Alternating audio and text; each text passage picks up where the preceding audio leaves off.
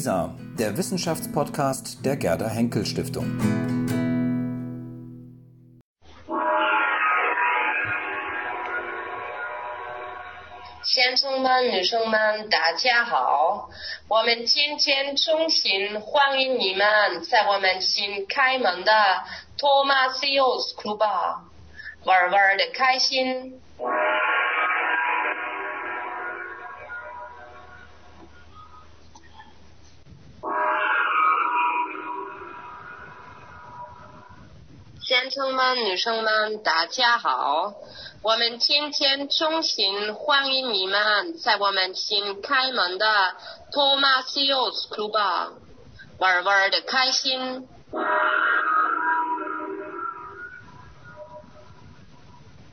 Zu Deutsch, äh, willkommen im Tomasius Club in Leipzig, heute mit unserem Gast äh, Robin Saalfeld und seinem Buch über Transgeschlechtlichkeit und Visualität. Wir freuen uns sehr, Herr Saalfeld, und begrüßen Sie herzlich in diesem virtuellen Raum zusammen mit ähm, Zuhörern und Zuschauerinnen äh, auf YouTube, äh, die alle eingeladen sind, erstens äh, zuzuhören und zuzuschauen und dann auch Fragen zu stellen über den Chat, den es auf YouTube gibt. Der wird dann zu uns gefüttert und wir ähm, tragen dann die Fragen ins Gespräch, was eine gute Stunde dauern soll und ähm, äh, wo wir dann am Ende eben ho hoffentlich auch mit dem Publikum ins Gespräch kommen äh, wollen und werden. Es gibt die Möglichkeit des Chats, das habe ich gesagt, oder auch über E-Mail äh, fragen at tomasius-club.de. Das ist auch im Chat schon so reingeschrieben. Los geht's. Los geht's. Aber äh, vielleicht sagst du noch was. Also alle erwarten ja wahrscheinlich Bettina Krembeck, die sich heute irgendwie entschuldigt äh, und ich vertrete sie sozusagen ähm, als äh, Kollege am Institut für Kulturwissenschaften. Ähm, und als und, Mitglied des Thomasius Club. Und als Mitglied des Thomasius Club, genau. genau. Äh, äh, mein Name ist Rita ja, Rösler, falls Sie das nicht sehen. Aber kommen wir zu, zu dem eigentlichen Gast, Robin äh, Saalfeld. Ja, äh, vielen Dank, äh, dass Sie sich Zeit genommen haben. Äh, vielleicht sage ich kurz irgendwas äh, zu Ihnen und dann äh, können wir, glaube ich, in die Materie einsteigen. Also, wenn ich das jetzt alles richtig äh, wiedergebe, ähm, haben Sie studiert in Jena an der Friedrich-Schiller-Universität, äh, zuerst ein Magisterstudium Medienwissenschaft und Anglistik und sind dann tatsächlich umgeschwenkt in Medienwissenschaften, Soziologie und Psychologie. Ähm, und das haben Sie auch noch in Jena dann zu Ende gemacht und teilweise auch an der University of Toronto studiert. Dann haben Sie lange Zeit gearbeitet als wissenschaftlicher wissenschaftliche Hilfskraft und wissenschaftlicher Mitarbeiter in Jena.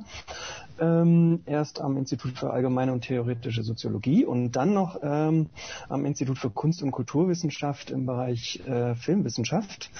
Ähm, und dort haben Sie quasi ja wahrscheinlich auch Ihre Dissertation geschrieben, äh, mit der Sie sich 2019 irgendwie promoviert haben.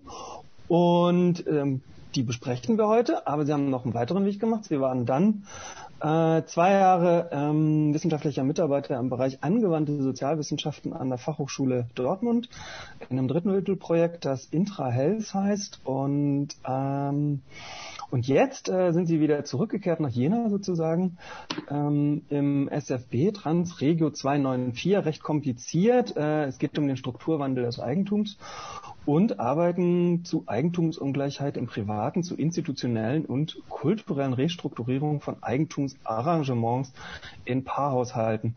Das ist bestimmt mindestens genauso interessant, was wir, was wir jetzt machen. Ähm, meine ich ganz ehrlich. Ähm, und aber kommen wir zu dem Buch. Ähm, ich habe es hier auch nochmal, damit es jeder irgendwie sieht. ähm, wie ist es zu dem Buch gekommen, wäre eigentlich meine erste Frage. Ähm, und dann gucken wir mal. Ja, ähm, ja, danke erstmal ähm, für die Einladung. Ich äh, freue mich jetzt äh, hier zu sein und ähm, hier mit euch sprechen zu können. Ja, wie ist es zu dem Buch gekommen? Ähm, also bei mir war das so, nach dem Studium ähm, war relativ schnell für mich klar, dass ich äh, Lust habe zu promovieren und ähm, mich auf das Thema Transgeschlechtlichkeit oder auch Visualität und Transgeschlechtlichkeit äh, zu beziehen. Das hatte zum einen ähm, biografische, persönliche Gründe. Also ähm, ich habe mich einfach viel äh, in so in der Trans-Subkultur und so bewegt und habe auch sehr viel äh, Mediales dazu rezipiert und hatte da den Eindruck, oder ich, ich hatte so ein gewisses Unbehagen ähm, bei ähm, vielen Bildern und Repräsentationen von Transpersonen vor allem in Serien und äh, Filmen. Und eigentlich war der ursprüngliche Plan dann auch dazu, ähm, meine Dissertation zu schreiben, also einfach nur zur Repräsentation, zur filmischen Repräsentation von ähm, Transpersonen. Mm, und so fing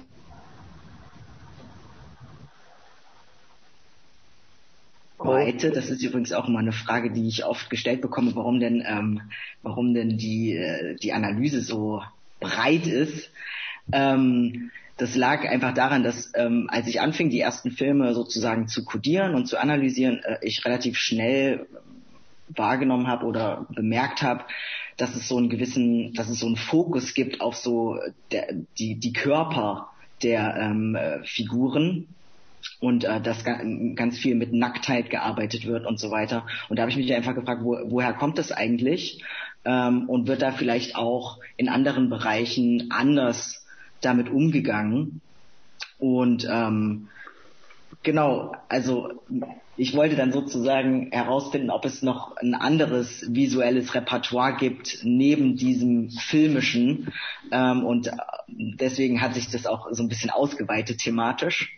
Und ähm, ja, so ist das gekommen. Das Buch hat ja, äh, wenn man mal von außen herantritt, eine besondere Auffälligkeit. Es geht ganz viel über Bilder. Mhm. Und es enthält ganz viele Bilder.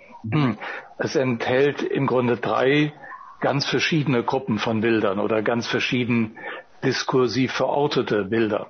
Es ja. gibt einen Teil, ähm, den kann man im Allgemeinen der Medizin zurechnen. Äh, da gibt es äh, äh Bilder ähm, von Personen, angezogen und nackt. Äh, dann gibt es einen Teil, da geht es um die Transgender-Subkultur. Das ist, äh, wenn ich das richtig verstehe, ich brauche da noch ein bisschen Hilfe, also eine Art und Weise, Bilder über sich selber zu produzieren, also auch im gewissen Sinne eine Bilderproduktion jetzt ganz anders als die Medizin, nicht nur um, um irgendetwas festzuschreiben, sondern eher um gegen Festschreibungen zu protestieren. Und dann gibt es eine dritte Gruppe von Bildern aus Spielfilmen, sage ich mal. Ne? Also ein Buch enthält natürlich Bilder nur als Fotos, das kann ja keine Filme äh, reproduzieren, aber das ist schon sehr auffällig ähm, und auch äh, sehr interessant. Und das haben Sie ja gerade schon erklärt, ähm, dass Sie im Grunde vielleicht von diesen dritten, von dieser dritten Gruppe Bilder ausgegangen sind, nämlich Repräsentationen von transgeschlechtlichen Personen in Filmen und haben dann äh, zwei sozusagen Sorten von anderen Bildern damit verbunden. Wobei das jetzt nicht so klingen soll, als hätten Sie die einfach gegeneinander gestellt, sondern Sie analysieren das in großer Tiefe und auch mit sehr viel theoretischem Aufwand, was das Buch äh, interessant macht in der Hinsicht, dass ganz viel aktuelle Diskussion hineinkommt. Also nicht nur ist das Thema relativ aktuell, mhm. weil diese Bilderproduktionen alle nicht sehr alt sind, auch die damit zusammenhängende äh, Theoriebildung ist äh, relativ aktuell. Ähm, waren Sie auf all das vorbereitet, als Sie sozusagen die Unzufriedenheit mit einigen Filmbildern festgestellt haben? Und äh, wie viel ähm, war das jetzt ein, ein, ein Leidensweg oder ähm, verkörpert das Buch auch mehr so eine Entdeckungsfreude? Also das habe ich ehrlich gesagt gar nicht so richtig herausgefunden. Hm.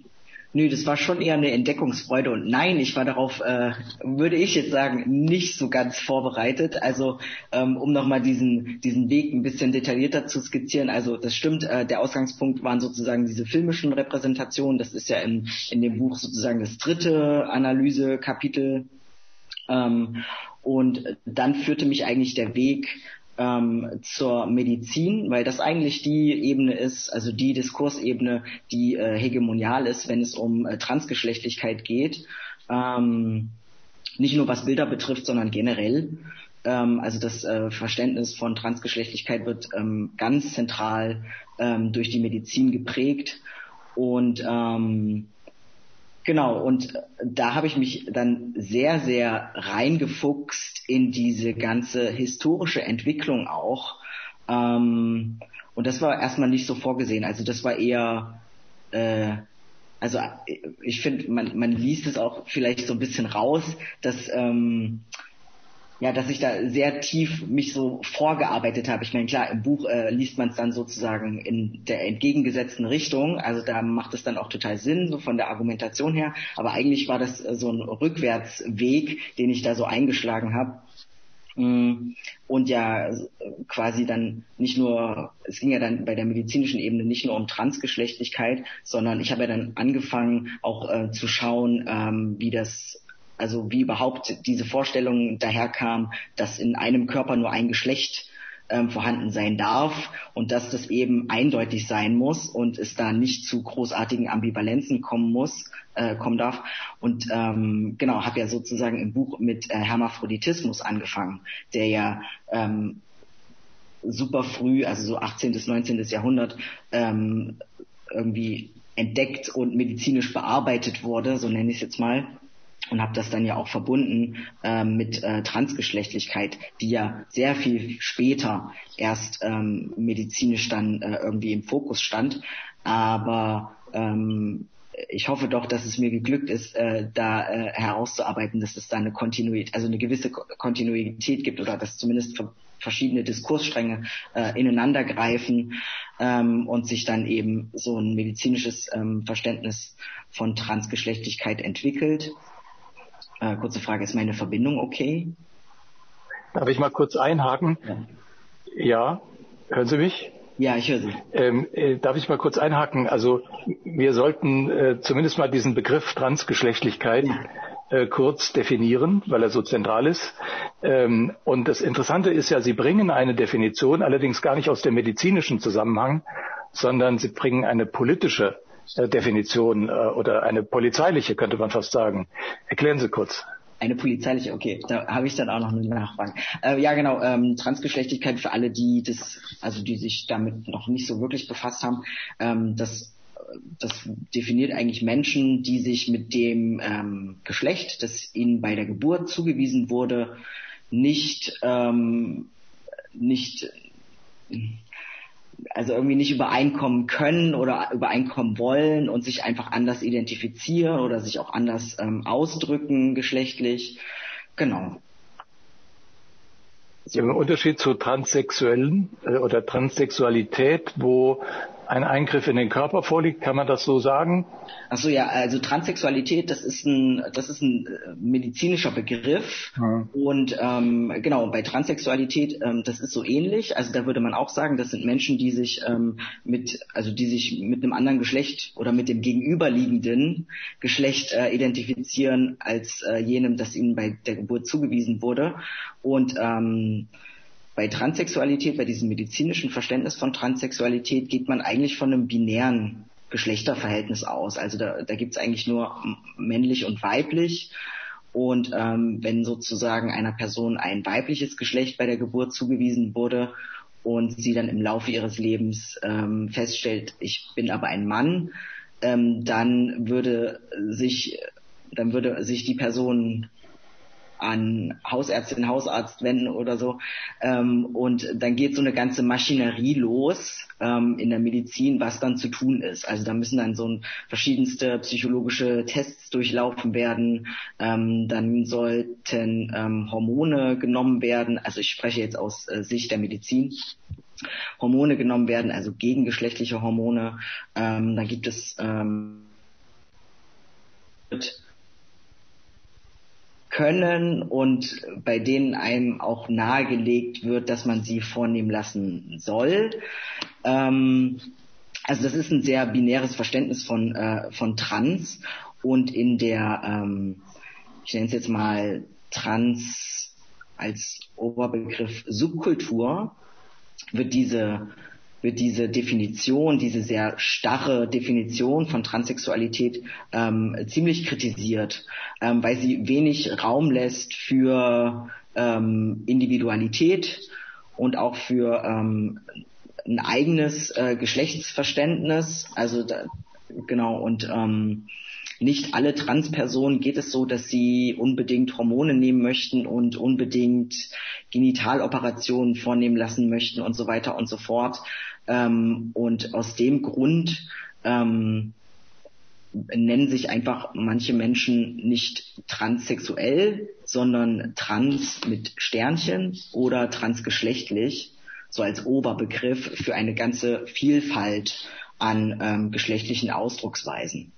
Also diesen, diesen Stern werden Sie vielleicht auch schon äh, ab und an mal gesehen haben. Ähm, da gibt es auch unterschiedliche Definitionen, äh, weshalb es den gibt, aber ich glaube, so der kleinste gemeinsame Nenner ist wohl, dass er wie so eine Art Platzhalter, dass er als Platzhalter fungiert. Mhm für verschiedenste Endungen. Und da kann natürlich auch die Endung transsexuell ähm, dran, also sexuell dranhängen oder transgeschlechtlich oder transgender oder transident oder all sowas. Also Aber so wie Sie das jetzt erklären, äh, bedeutet trans also in, in diesem Sinne nicht ein, ein Übergang von A nach B, äh, sondern es bedeutet ein Weg von äh, binären Zuweisungen. Ja. Genau, also es gibt natürlich auch Transpersonen, die, die sehen sich in so einem binären ähm, Verhältnis und das ist auch vollkommen okay. Also das ist ja nichts Schlimmes.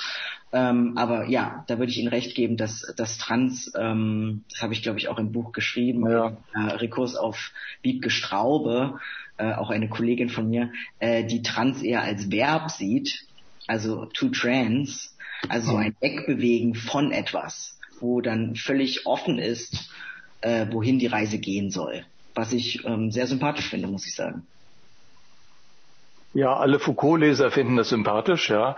äh, denn äh, Foucault hat ja diesen berühmten äh, Satz gesagt, man lasse mich mit Fragen nach der Identität in Ruhe, das ist was für die Polizei. Ähm, ich will äh, morgen ein anderer sein als der, der ich heute bin.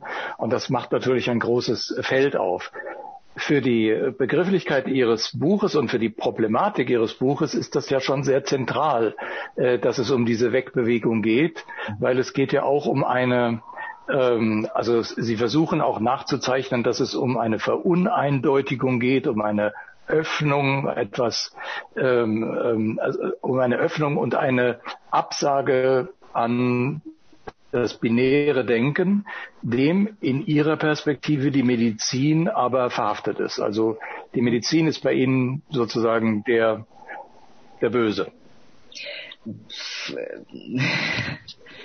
Ja, der Böse. Äh,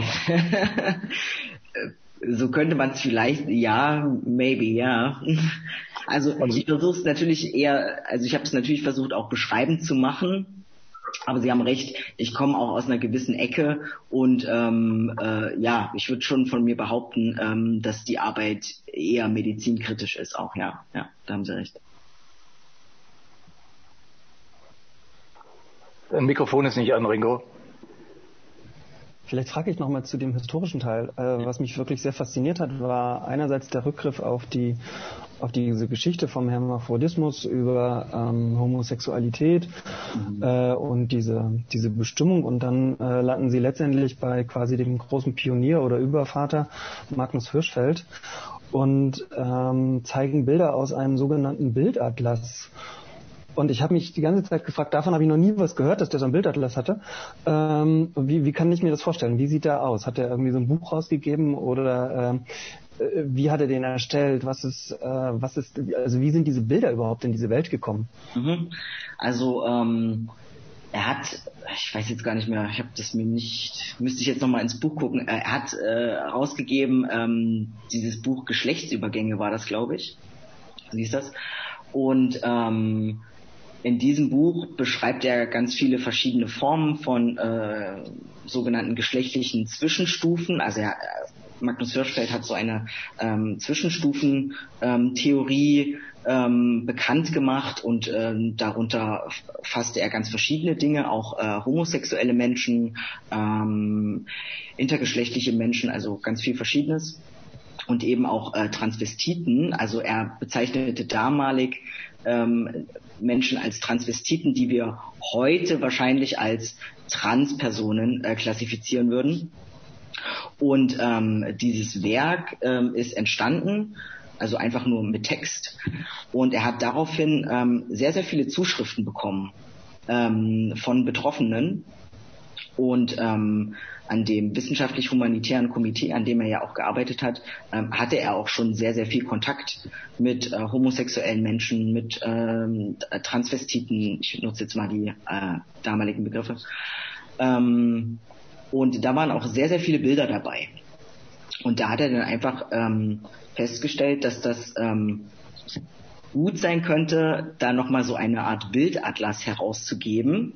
Und eigentlich ähm, sollte dieser Bildatlas auch in der Funktion stehen, seine Zwischenstufentheorie ähm, sozusagen nochmal zu beweisen. Also er wollte die sozusagen äh, nochmal bildlich deutlich machen und ähm, begründen und irgendwie legitimieren, schätze ich mal. Aber natürlich ähm, darf man nicht unterschlagen, dass er auch ähm, sehr, also man muss ihn als äh, ganz klar emanzipatorisch für seine Zeit ähm, betiteln.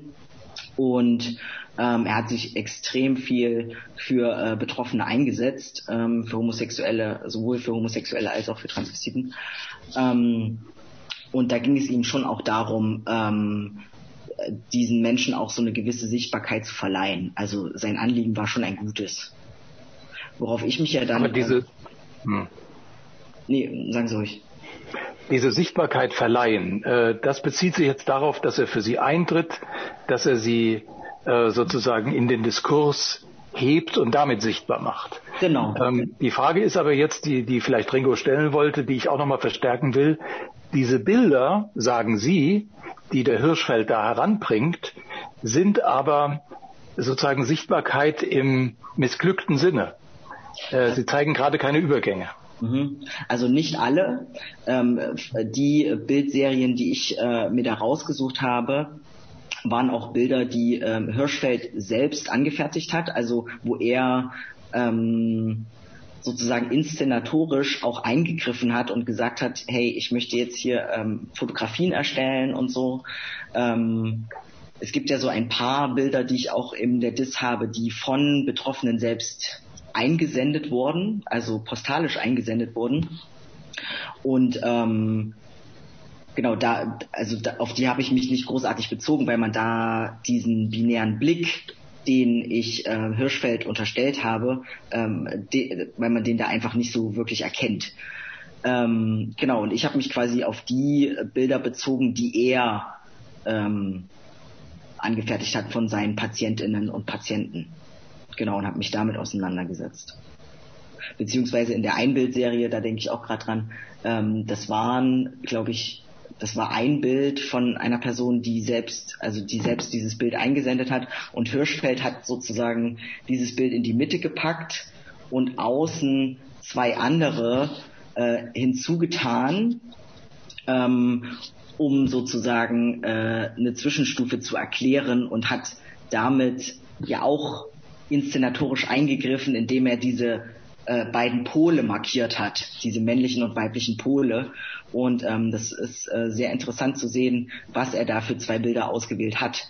Also ähm, die unterscheiden sich auch sehr stark. Auf, auf dem einen Bild ist so ein sehr muskulöser Mann zu sehen, der ähm, auch so seine Muskeln so zeigt und man nicht viel anderes sieht. Also der Hintergrund ist sehr dunkel gehalten und man sieht wirklich nur sehr gut ausgeleuchtet diesen extrem männlich aussehenden Körper. Und bei dem anderen Bild ähm, ist, glaube ich, eine Frau in eine Landschaft ähm, gesetzt und äh, sie regelt sich so ein bisschen und steht in so einer Landschaft vor so einer ähm, äh, vor so einer Öffnung einer ich will jetzt nichts Falsches erzählen äh, so einer Bergöffnung oder so war das glaube ich mhm. auf jeden Fall ist sie äh, sehr ähm, interessant in die Landschaft gesetzt und ähm, genau das habe ich mir dann sozusagen angeschaut ähm, Ähm, vielleicht äh, kann man damit mal weitergehen. Also äh, das Thema Sichtbarkeit und Unsichtbarkeit äh, ist ja eine äh, relativ große Rolle oder spielt eine ganz große Rolle in dem ganzen Diskurs. Mhm. Äh, was mir irgendwie aufgefallen ist, dass Sichtbarkeit ziemlich oft durch, durch Nacktheit äh, tatsächlich hergestellt wird. Also dass das eine große Rolle im Verständnis der Sichtbarkeit von, von Transgeschlechtlichkeit spielt. Äh, und gerade der, der Mittelteil äh, Ihres Buches zu den Subkulturen äh, differenziert es sehr, sehr stark aus äh, und hat irgendwie unglaublich faszinierende Bilder. Ähm, was mich da jetzt interessieren würde, ist, wie stark oder äh, können Sie vielleicht erläutern, wie die, also wie Sie das irgendwie selber nochmal aufgenommen haben ähm, und wie stark die die Rolle der eigenen, der der Selbstproduktion, der Selbstsichtbarmachung äh, gerade in den subkulturellen Milieu spielt, ähm, was ja den zweiten Teil dieses, äh, Ihres Buches irgendwie ausmacht. Mhm.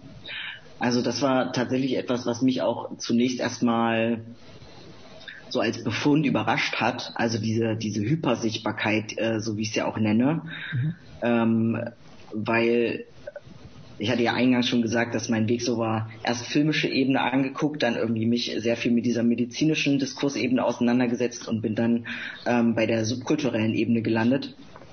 Und ähm, bei der medizinischen Ebene habe ich ja schon festgestellt, okay, da wird, da geht es auch viel um Nacktheit und was sich so am Körper zeigt. Ähm, und auf der subkulturellen Ebene habe ich dann halt festgestellt, okay, jetzt gibt es hier irgendwie ähm, Transpersonen auf YouTube, die äh, ganze YouTube-Kanäle ähm, äh, verwalten mit, ähm, ich weiß nicht, manchmal Hunderten von Einträgen, also Hunderte von Clips, ähm, und die sich da so sehr im Grunde visuell sehr verletzlich machen, also extrem viel von sich zeigen, also extrem viel, und damit meine ich extrem viel vom eigenen Körper auch zeigen, also ganz viele Wunden zeigen und vor der OP, nach der OP und ähm, ganz viele äh, Veränderungen durch die Hormonbehandlung ähm, deutlich machen, was eben bedeutete, dass sie äh, vor allem auf den Körper eingehen und gar nicht so sehr ähm, beispielsweise erklären, man könnte ja auch sagen, man könnte ja auch erklären, ähm, was für psychische Veränderungen es zum Beispiel gibt oder irgendwas anderes aus dem Alltag oder so. Ähm, also das wird auch gemacht, aber sehr viel weniger, in sehr viel geringerem Umfang. Also es geht äh, sehr, sehr viel um den Körper. Und das war tatsächlich etwas, was mich erstmal überrascht hat ähm, und ähm, was ich auch erstmal verstehen musste, dass eben der Körper etwas ist, ähm, das ist jetzt, also das ist nichts Schlimmes oder so. Ähm, und das ist auch nichts, was man unbedingt ähm, kritisieren muss, auch nicht, wenn man irgendwie sehr viel Foucault gelesen hat oder so, sondern äh, dass es da tatsächlich ähm, etwas äh, zu geben scheint, also eine Materialität am Körper zu geben scheint, die irgendwie wichtig ist und die ganz zentral mit Geschlecht und dem eigenen Geschlechtsempfinden zu tun hat. Ähm, genau. Da hätte ich mal eine kritische Anmerkung. Das habe ich nicht ganz verstanden, beziehungsweise ich habe Ihre Foucault-Lektüre nicht ganz verstanden. Also auf der einen Seite verstehe ich das sehr gut, dass Sie den Autor, der ein Buch mit dem Untertitel Der ärztliche Blick äh, geschrieben hat, natürlich heranziehen, um zu zeigen, dass die Medizin eine ganz besondere Sichtbarkeit des Körpers im Sinne des pathologischen Körpers als Abweichung, als Abweichung von der Norm äh, äh kultiviert. Äh, die Medizin lebt darin. Die Medizin lebt davon, ähm, das Normale äh, äh, und das Kranke, also das Gesunde und das Kranke voneinander zu unterscheiden, weil sie es zum Teil als ihre Aufgabe definiert, auch genau das Kranke zu heilen oder in das Gesunde wieder überzuführen. Also äh, Foucault hat das gezeigt, wie stark das mit dem verbunden ist, also dieses ärztliche Tun in der Moderne, mit dem verbunden ist, was man sieht ob man den Körper von außen ansieht, ob man das, was man außen sieht, auf etwas Inneres hin befragt und so weiter. Ähm, das ist alles in ähm, äh, die Geburt der Klinik 1963 äh, eben schon schön ausgeführt worden. Und Sie zitieren auch äh, ganz zu Recht, finde ich, eine ganze Reihe von Interpretationen von Foucault, die sagen, dieses Thema hat ihn eigentlich nie verlassen. Er ist immer ein großer Sichtbarkeitsphilosoph gewesen. Mhm. Ja. Und das stimmt und soweit, der, und soweit könnte man ihm folgen. Und dann kommen Sie, nachdem Sie mit Foucault, aber natürlich nicht nur mit Foucault, sondern aus eigenen Überlegungen heraus die Medizin äh, charakterisiert haben und ihre Art, die Dinge zu sehen, ähm, sozusagen kritisch beleuchtet haben, dann kommen sie auf diese, ich sage jetzt mal, autobiografischen äh, Filme, auf diese Selbstvideografien mhm. äh, zu sprechen. Und da habe ich mir dann gleich gedacht, warum gehen Sie jetzt an dieser Stelle nicht auf Foucault noch einmal zurück, nämlich auf seine eigene Faszination mit Autobiografien äh, von infamen Menschen, von Kriminellen, von sexuell und anders wie ausgegrenzten. Denn das hat er sein Leben lang auch immer wieder betont, dass er im Grunde die Ausschlussmechanismen im Sinne einer sozusagen normativ gesetzten Disziplin oder wie auch immer, äh, dass er die studiert und äh, vom, vom anderen Ende her, von den Leidtragenden, von den Opfern, von den Ausgegrenzten her. Ähm, und das hat ihn immer wieder sehr fasziniert, den Blick äh, einzunehmen bei Pierre Rivière, einem Kriminellen, oder bei den die Hermaphroditen. Darüber hat er auch ein Buch geschrieben oder zwei kleine Aufsätze. Und es gibt in den Vorlesungen noch viele andere sagen wir mal, Fälle der Psychiatrie, würden wir heute sagen, äh, die, die er aufrollt und wo er immer wieder befragt, von den Leuten her, die gegen eine verordnete Identifizierung äh, annen, und zwar Anrennen aus eigener Not heraus. Also die nicht eine theoretische Operation machen, so wie wir als Akademiker vielleicht sagen, äh, so kritisieren wir ein, ein Herrschaftsregime, sondern die das aus einer Not des Erleidens und des Schmerzes, äh, der Abweichung, der erlittenen Abweichung heraus machen. An der Stelle, das ist jetzt vielleicht eine Frage für Foucault-Experten, aber an der Stelle frage ich mich jetzt einfach, warum haben Sie da den Foucault nicht auch herangezogen? Ähm, äh, denn, oder ich frage jetzt mal anders, weil ich will Sie ja nicht äh, kritisieren, sondern eher Ihr Buch verstehen. Ähm, diese Gegenbewegung dieser Videoblogger, ja, die über sich selber äh, Filme produzieren, ist die doch, die hat doch etwas davon, dass hier, ich sage es jetzt mal etwas pathetisch, verwundete Individuen gegen eine binäre Kodierung ihres Körpers aufbegehren. Mhm. Ähm, das stimmt, das hätte ich ähm, sicherlich machen können. Also ähm, ich habe sie jetzt so verstanden, dass ich äh, bei diesem, bei dieser, bei diesem Kapitel zur ähm, Subkultur ähm, mich stärker hätte auf Foucault beziehen sollen? Oder meinten Sie jetzt, dass ich nach dem Medizinkapitel ähm, eher mit Foucault arbeite und äh, sich dann sozusagen dieses zweite Kapitel erübrigt hätte? Ähm, also ich, ich, will Ihnen, äh, ich will Ihnen keineswegs vorschreiben, wie Sie Ihr Buch hätten schreiben sollen. Nee, ja? Ich kann das nicht schreiben und Sie machen das auch in einer großen, was ich sehr gut finde, in einer großen Intensität und Genauigkeit. Ich habe sehr viel ähm, äh, theoretische Ansätze und andere, die Kunst beschreiben, die Videos beschreiben. Das habe ich alles bei Ihnen gelernt. Das fand ich alles sehr gut. Ich dachte mir, man könnte sagen, und habe das bei Ihnen aber so direkt nicht gefunden, dass das direkt zusammenhängt.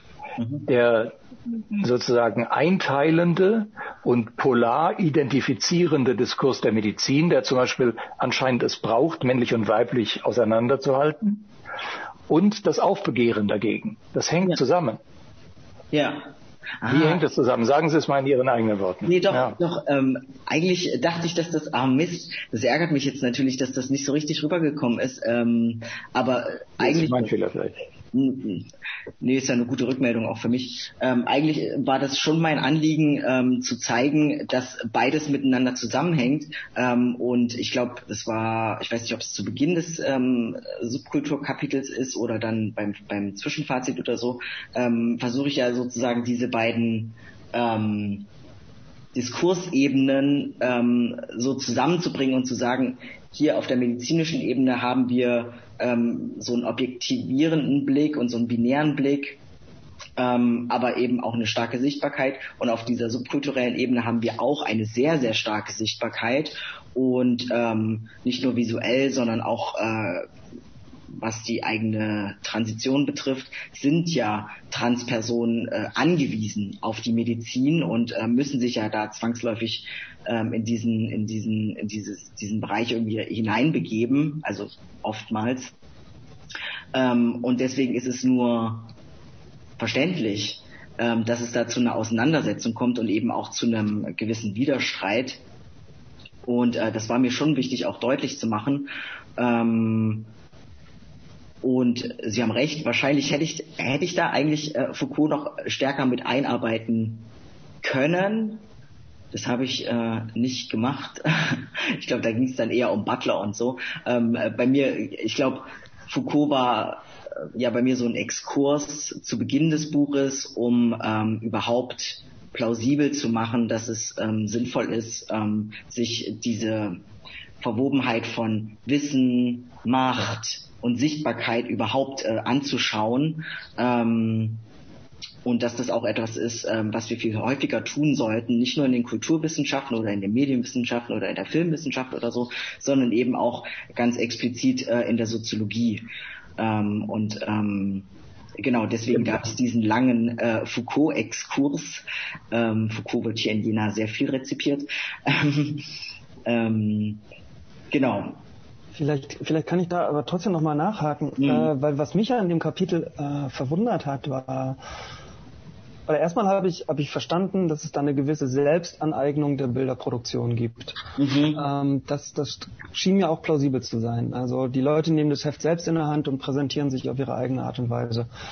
Äh, in den Beispielen, die Sie gezeigt haben, ist aber oft eben davon die Rede, dass sie sich von einem Pol zum anderen Pol tatsächlich oder wird gezeigt, wie sie sich von einem Pol zum anderen Pol hinbewegen.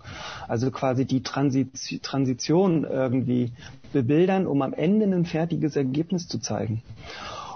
Und da habe ich mich dann doch an der Stelle gefragt, wie relevant ist dieser Zwischenzustand als Trans ähm, für die Leute wirklich, wenn es am Ende doch darum geht, eine einer idealen, äh, einem idealen Pol entgegenzustreben.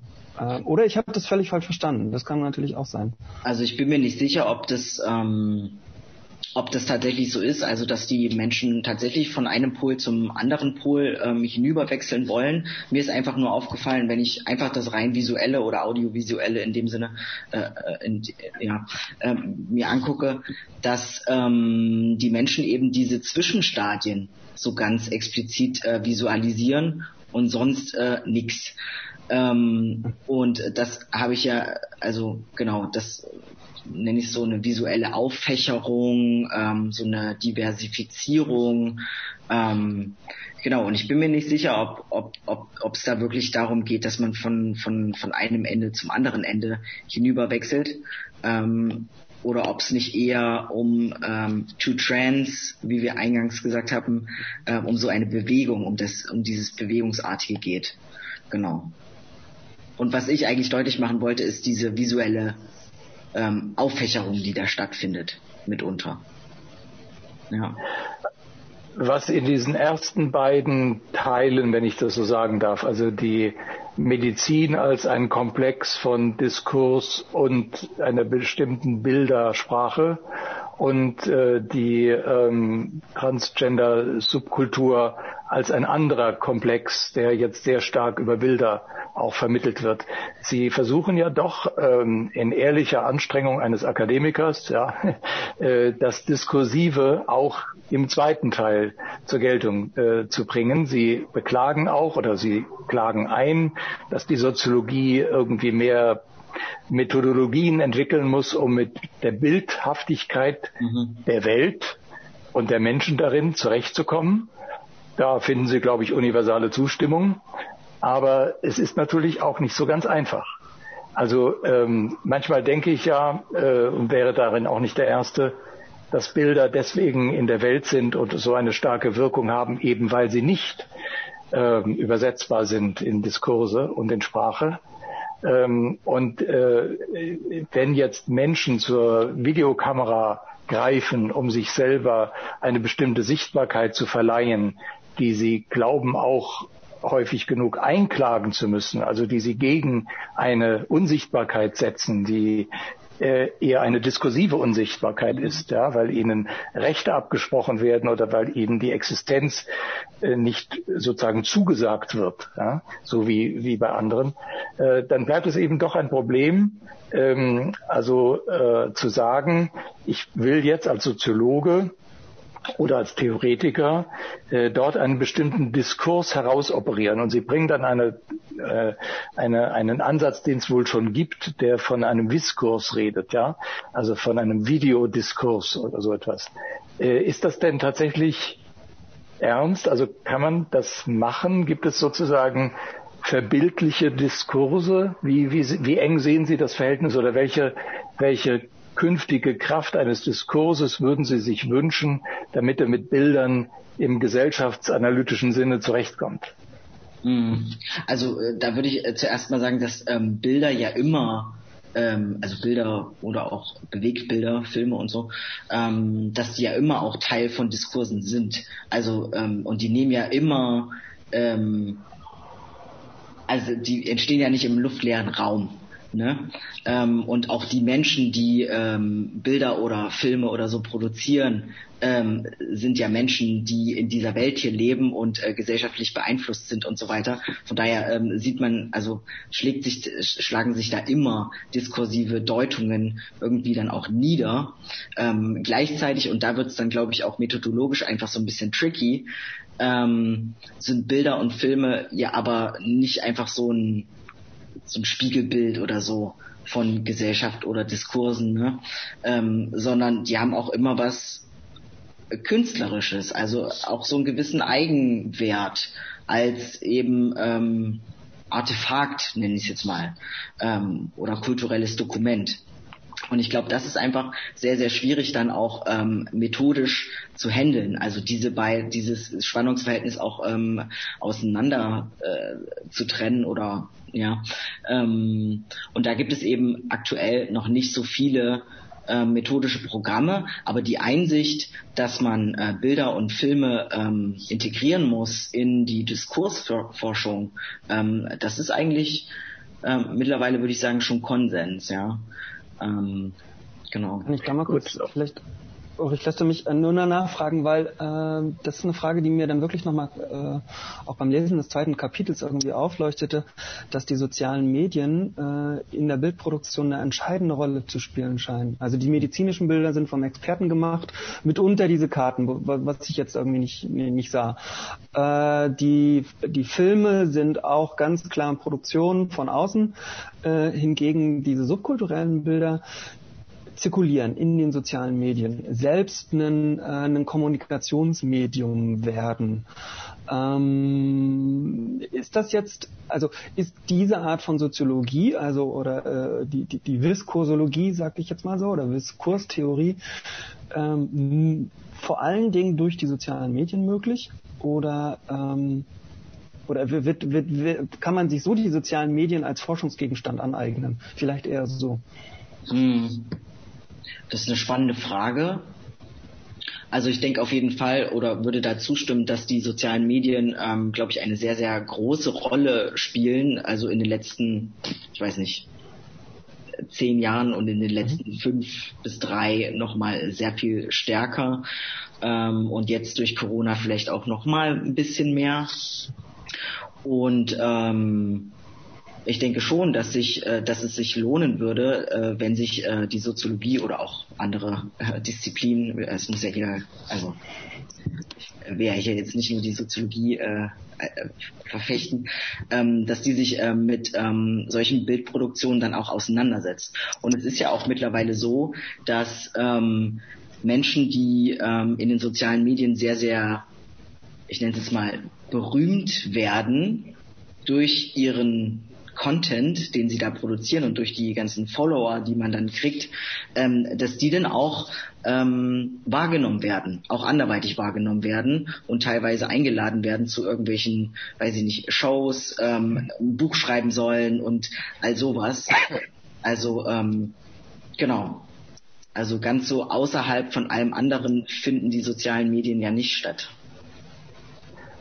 Genau, also dann äh, kommen wir mal zu der dritten Sorte Bild, mit der Sie umgehen. Also wenn die erste Sorte Bild etwas darüber aussagt, was die Medizin sagt und zeigt, und die zweite Sorte Bild etwas dazu beiträgt, wie individuelle Menschen äh, etwas sagen und zeigen gleichzeitig, von sich hauptsächlich, dann sind wir jetzt beim dritten Bildreservoir, beim dritten Bildarchiv in der, in den, bei den Spielfilmen angekommen, die eine narrative Struktur haben, wo es Handlungen gibt und wo Personen jetzt auftauchen, äh, transgeschlechtliche Personen oder solche, die als solche angesehen werden können oder die sich selber als solche ansehen. Und da wird ja jetzt die Analyse noch einmal komplizierter, weil, also denke ich mir, weil in den vorigen beiden Bildarchiven äh, geht es ums Argumente machen.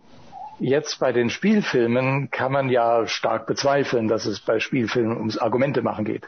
Da geht es um Geschichten erzählen und äh, in diesen Geschichten spielen Biografien eine Rolle und auch Individuen und natürlich Körper. Ähm, das sind alles unterschiedliche Ebenen, wie man Filme analysieren kann. Ähm, wenn ich jetzt mal Ihre Aussage vom Anfang dazu nehme, dass das eigentlich vielleicht den ersten Anstoß gegeben hat zu Ihren Fragen über Visualität und Transgeschlechtlichkeit, sind Sie denn, nachdem Sie sozusagen den, in dem Buch einen langen Weg bis dahin dann äh, durch, durchgegangen sind, ähm, hat sich dieses Schlusskapitel jetzt äh, doch anders ergeben, als Sie es ursprünglich dachten? Und ist das denn nicht nochmal eine Vermehrung der Schwierigkeiten, wenn Sie sich narrativen Struktur, Kunststrukturen oder Kunstformen äh, gegenübersehen? Also ja, ähm, ich, ich sage ja zur letzten Frage. Also methodisch war das dann äh, sehr herausfordernd und äh, ich musste mich da auch einfach begrenzen. Also ähm, ich hatte auch eigentlich vor, viel mehr, noch viel mehr Filme mir anzuschauen. Dann letztlich waren es nur fünf, also die fünf ähm, erfolgreichsten Filme ähm, weil mehr schafft man gar nicht, weil man äh, auch in diesen Filmen dann sich auch immer nur auf gewisse Schlüsselszenen oder Schlüsselstellen beziehen kann, weil mehr geht gar nicht. Also das, das schafft man einfach gar nicht. Und ähm, Genau, und ich wollte ja auch dieses, ähm, das Visuelle, also das, das Bildliche nicht aus dem Blick verlieren. Gleichzeitig wusste ich aber, Filme funktionieren anders als ein Bild in einem Bildatlas, in einem medizinischen Bildatlas. Ähm, und deswegen kam ich da auch nicht umhin, äh, mich auch mit der narrativen Entwicklung dann auch zu beschäftigen, auch wenn natürlich die Narration an sich ja gar nicht ähm, Teil von äh, einer Sichtbarkeit ist, von einer medialen. Ne? Genau. Und ähm, zur ersten Frage, ähm, ob ich äh, das Kapitel sozusagen jetzt dann nochmal anders geschrieben habe, nachdem ich mich mit den anderen beiden Ebenen äh, auseinandergesetzt hatte. Ähm, ja, ich glaube schon, dass mich das äh, beeinflusst hatte, weil am Anfang hatte ich ein recht negatives Bild von dieser filmischen Ebene und irgendwie war ich dann doch, ähm, also ein negatives Bild hatte ich äh, aufgrund dieser Körperästhetik, die ich auch beschreibe im, im Buch, also durch diese Naked Body Shots zum Beispiel, die immer wieder diesen Fokus auf den nackten Körper legen und dann eben auch, ähm, was auch mit dazugehört, ähm, äh, sozusagen die Genitalien äh, zeigen und auch die Besetzung äh, von äh, Transfiguren mit äh, cisgeschlechtlichen SchauspielerInnen, ähm, äh, das fand ich alles ganz, ganz schwierig äh, und durch die Auseinandersetzung mit ähm, vor allem auch der subkulturellen Ebene, nehme ich an, ähm, da hatte ich schon dann auch nochmal einen offeneren Blick für ähm, so filmische Momente der Sensibilisierung, auch für eine ähm, Transperspektive. Und ähm, genau, und damit habe ich mich ja dann auch noch ähm, so ein ganz klein wenig ähm, befasst in diesem Kapitel, genau, und ähm, ich weiß nicht, ob ich das so herausgefunden hätte in, in der in dem Detailreichtum, ähm, hätte ich ähm, mich vorher nicht mit der ähm, subkulturellen und mit der medizinischen Ebene auseinandergesetzt. Und da hätte ich jetzt irgendwie doch noch mal eine Nachfrage. Mhm. Ähm, warum, also vielleicht sogar zwei, warum äh, keine Dokumentarfilme? Ähm, um auf der, auf der, auf der, auf der Ebene des dokumentarischen Materials zu bleiben. Äh, obwohl ich jetzt Ulrich, glaube ich, widersprechen würde. Ich glaube schon, dass es äh, genügend Filme gibt, die auch Argumente bilden. Ähm, das ist ein narratives Argument, aber ich glaube, diese Theorien gibt's ja auch. Äh, trotzdem, warum keine Dokumentarfilme? Und die zweite Frage wäre, wenn man schon äh, transgeschlechtliche Filme nimmt, dann haben sie einen Fokus doch stark darauf gesetzt, wo Transgeschlechtlichkeit äh, mit Nacktheit assoziiert wird. Aber es gibt ja genügend andere, wo das überhaupt nicht der Fall ist. Äh, Before Night Falls, äh, ich glaube, ein, ein argentinischer äh, lief vor drei Jahren auf der Berlinale Gloria. Ich weiß jetzt nicht, ob ich den Titel jetzt richtig erinnere. Aber die Bandbreite an, an, an Inszenierungen auch über die Nacktheit hinaus ist ja groß im Spiel, im, Spielfilm. Mhm. Ähm, warum das nicht? Ja, ähm, da gebe ich Ihnen recht. Also ich kenne auch so ein paar, äh, ein paar Positivbeispiele, die mir gut in Erinnerung sind, auch auf Serienebene zum Beispiel. Mhm. Ähm, dass es jetzt die Filme geworden sind, ähm, das hing ähm, mit der Methodik oder mit diesem, mit meinem methodischen Programm zusammen, ähm, weil ich ja schon aus so einer diskursanalytischen Forschungsperspektive kam und mir dann sozusagen die ähm, Filme rausgepickt habe, ähm, die den größten Einspielerfolg hatten, also die am Publikum wirksamsten war, waren, ähm, weil ich unterstellt habe, dass die sozusagen auch ähm, ja, am Diskurs mächtigsten waren und sind. Und ich wäre sehr offen gewesen, hätte sich herausgestellt, äh, da sind auch Dokumentarfilme dabei. Ähm, und dann hätte ich, hätte ich da auch Dokumentarfilme betrachtet, aber das war äh, gar nicht der Fall. Ähm, Okay, das leuchtet. Genau. Ja. Ähm, ich will einmal dazu auffordern, was das Publikum angeht, dass wir gerne Fragen entgegennehmen, sowohl im Chat wie über, äh, wie über Mail. Und ähm, würde jetzt nochmal äh, Herrn Saalfeld äh, fragen, was jetzt diese Spielfilme angeht. Ich habe doch richtig verstanden, dass äh, die zusätzliche Dimension der Spielfilmanalyse auch äh, ist oder darin besteht, äh, dass dort eine gesellschaftliche Situation angesprochen wird oder dargestellt wird. Also es gibt immer Menschen in Gruppen von anderen Menschen. Mhm. Und insofern spielt das Problem auch der Repräsentativität eine Rolle, ähm, ähm, ähm der Anerkennung, alle zwischenmenschlichen sozusagen äh, Relationen äh, werden in einem Spielfilm ganz ohne weiteres dargestellt, müssen dargestellt werden, sonst ist es keine Narration. Und insofern kann man das auch analysieren. Wenn ich jetzt mal ganz zum Schluss springe, also auf den Schluss, auf Ihre eigenen Schlussfolgerungen am Buch, da fordern Sie auf dreierlei verschiedene Art Veränderungen. Und Sie wollen auch zum Beispiel, dass in, wenn ich, wenn ich das richtig verstanden habe, dass in Spielfilmen Transpersonen nicht von nicht-Transpersonen dargestellt werden. Ähm, also ich kann das nachvollziehen, dass es ein Wunsch ist.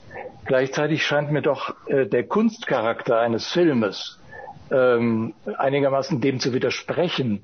Äh, Filme, gerade narrative, fiktionale Filme, sind ja keine ähm, Repräsentationen in dem Sinne, dass nur Menschen dort gezeigt werden, die im wirklichen Leben das sind, was sie im Film sind. Mhm. Sonst wäre es ja keine Fiktion. Mhm. Also äh, das, was Sie vorhin gesagt haben, dass man mit der Bildersprache in jedem Falle vorsichtig umgehen muss, weil es auch einen künstlerischen Eigenwert darin gibt, in einem Bild, in einem gemachten Bild, ähm, würde das nicht auch zur Vorsicht äh, aufrufen, wenn es um solche identifikatorischen äh, Gleichsetzungen äh, geht. Also mich hat das, ich habe das als offene Frage. Ich glaube nicht, dass es funktionieren würde, dass mhm. alle Menschen in den Filmen genau das sein müssen, was sie darstellen. Mhm. Ähm, ja, ich glaube, ich verstehe Ihr Argument. Womit ich halt ähm, bislang ein Problem habe, ist, ähm, dass vor allem äh, diese Schauspieler oder Schauspielerinnen ähm, die eben Transfiguren dann auch verkörpern, ähm, dass die dann wahnsinnig viel mit Preisen überhäuft werden, wenn sie das tun. Also sehr, sehr viele sind dann ähm, äh, ähm, äh, ziemlich bekannt geworden durch so etwas. Und es ist ja nicht so, dass es äh, keine transgeschlechtlichen SchauspielerInnen gäbe. Die gibt es ja. Äh, und die haben äh, sehr, sehr viele, also große Schwierigkeiten überhaupt ähm, gute Rollen zu bekommen und so.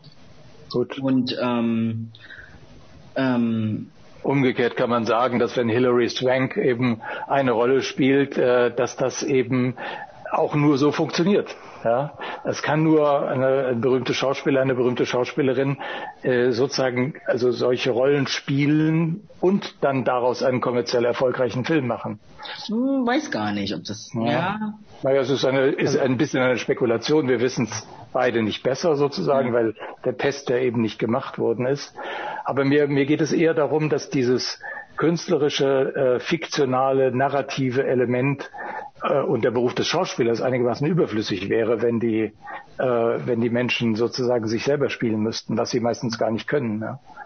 Wobei ja das ähm, Schauspielerische äh, ja nicht nur dann darin aufgeht, dass man irgendwie äh, Trans irgendwie verkörpert oder so, sondern ähm, die würden sich ja, also die müssen ja trotzdem auch ganz viel Schauspielern jenseits dessen. Ja. Ne? Also. Aber ich glaube, Ulrich, das, das Argument, also das sind ja zwei Ebenen. Einerseits die künstlerische Ebene, jemand zu spielen, der man nicht ist. Also da würde ich bei dir sein. Ich verstehe aber sehr wohl das Argument, dass äh, bestimmte also gerade Transpersonen von der Filmbranche sukzessive ausgeschlossen werden, um überhaupt Rollen zu spielen. Also die werden gar nicht in Betracht gezogen. Und das finde ich ist immer noch ein sehr wichtiges Argument, zu sagen, gehören die mit zum Casting? Also werden die damit eingeladen? Können die sich ausprobieren? Äh, können die das vielleicht besser als die anderen? Das wissen wir ja, das wissen wir alles nicht, solange wir nur äh, solche Rollen mit mit quasi äh, bipolaren Geschlechtern besetzen. Ähm, also so würde ich das Argument auch von von Herrn Saalfeld verstehen. Äh, weil man sonst ganz klar diese Debatte der Kunstfreiheit natürlich aufmacht ne? und, äh, und glaube ich auch vielen Schauspielern etwas abspricht, dass sie eine, sich in eine Rolle begeben können.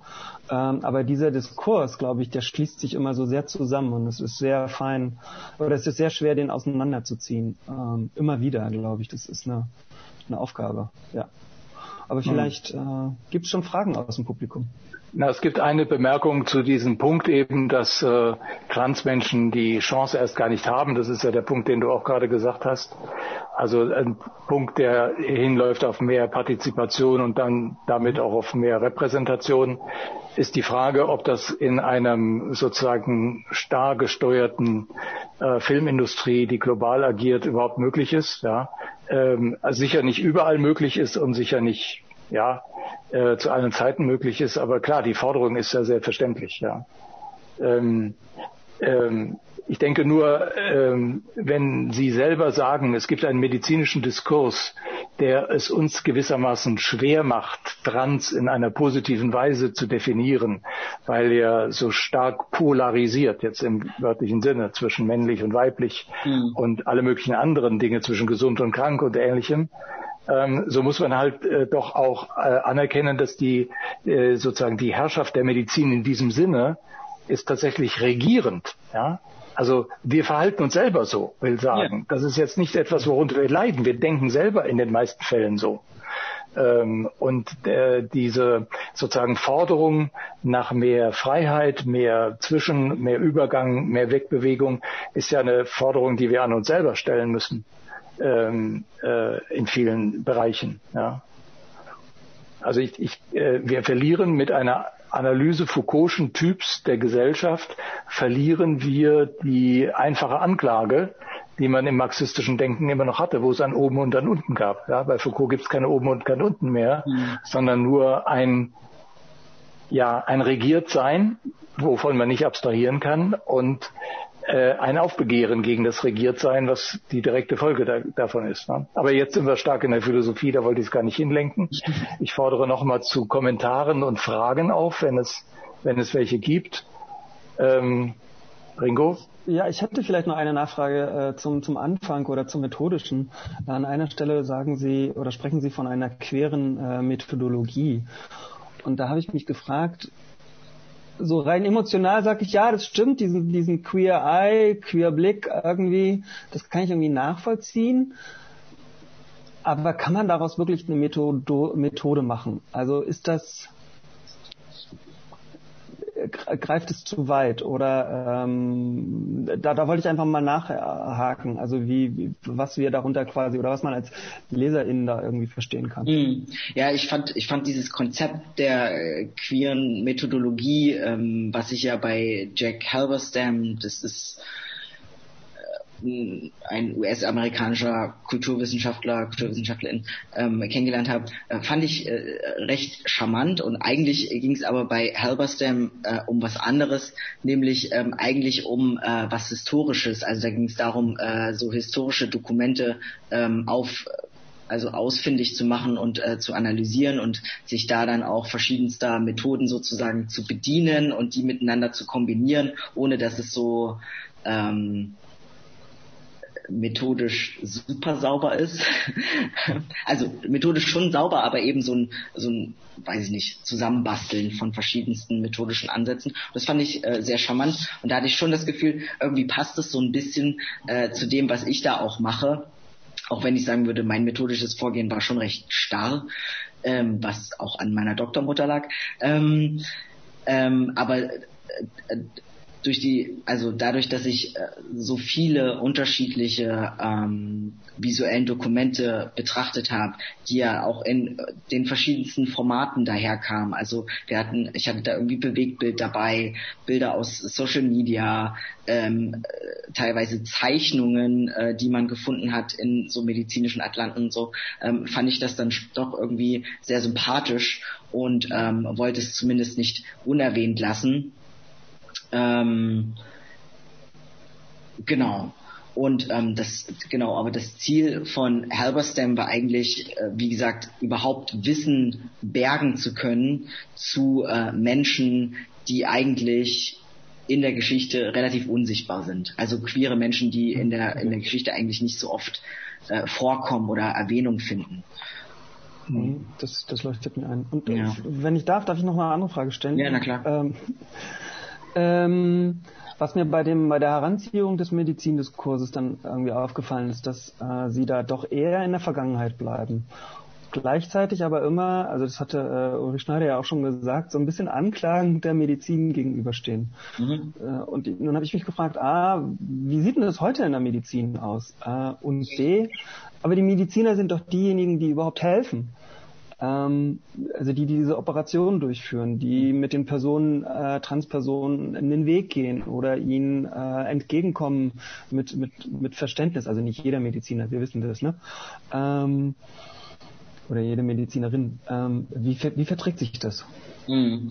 Also ich glaube aktuell und auch schon zum Zeitpunkt, als ich das Buch äh, am Schreiben war, hat sich schon relativ viel bewegt und äh, es ist auch gerade, also es bewegt sich auch gerade sehr, sehr viel im medizinischen Bereich. Ähm, beispielsweise wird es ab, ich glaube, nächstem Jahr, also ab 2022, ab Januar, ähm, wird der neue ICD, also der ICD 11, das ist ähm, so ein internationaler Katalog zur Klassifizierung von Krankheiten. Man erkennt es immer an den, man hat ja immer so einen Schriftcode auf, äh, auf den Krankenschein drauf, wo dann immer ähm, kodifiziert ist, was für eine Erkrankung man gerade hat. Ähm, dieser, dieser Katalog, ähm, der ist im Grunde schon veröffentlicht worden und der wird dann auch ab 2022 in die Praxis umgesetzt.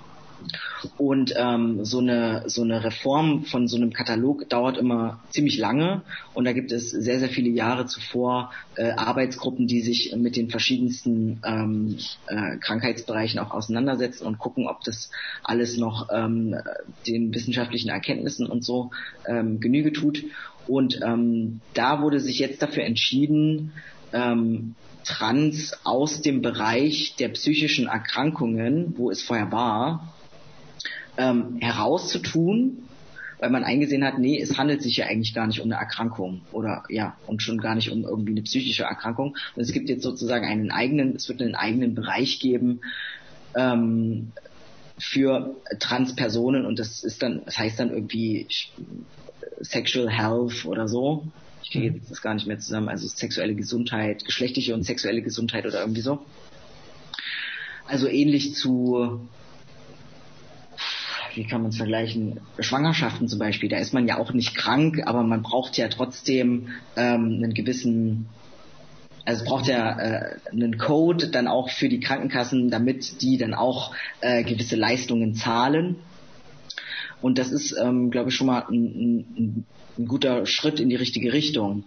Ähm, genau, das also sozusagen Trans erstmal aus dieser Pathologisierung ähm, herauszuheben und zu einer Entpathologisierung beizutragen. Ähm, was natürlich spannend sein wird, ist, ähm, wie sich das dann auch in der Praxis ähm, äh, umsetzen lässt, weil zurzeit, ähm, ich weiß nicht, ob Sie das wissen, aber es gibt ähm, in der Medizin auch so Leitlinien ähm, für bestimmte Krankheitsbilder. Also dann äh, müssen, also da müssen dann Ärztinnen schauen, wie sehen die Leitlinien aus ähm, hinter diesen ähm, Erkrankungen und da wird dann eben festgelegt, okay, ähm, wenn X zutrifft, muss Y gemacht werden und zurzeit ähm, ist es für Trans noch relativ krude und sehr binär.